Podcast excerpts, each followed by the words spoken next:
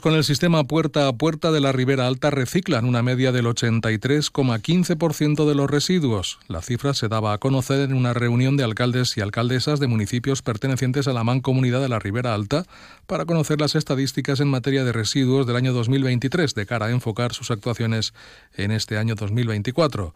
La presidenta del ente comarcal, Paquimón Parler, ha remarcado que si en los municipios que aplican el puerta a puerta se tienen en cuenta las aportaciones de residuos de urbanizaciones y viviendas diseminadas, el porcentaje de recogida selectiva baja al 60%, por lo que se debe seguir trabajando para conseguir augmentar estos porcentajes. S'ha reduït la generació de residus tenint en compte els objectius i les obligacions marcades per Europa. La recollida selectiva gestionada des de la Mancomunitat està per damunt dels objectius marcats en la majoria dels municipis i en els quals encara fa falta un esforç més per aconseguir aquests objectius. S'està treballant en els ajuntaments per valorar els canvis necessaris i millorar les dades. El puerta a puerta se ha establecido en las localidades de Alcántara, Cárcer, Antella, Sumacárcer, San Joanet, Manuel, La Barraca de Vives, Alfar y.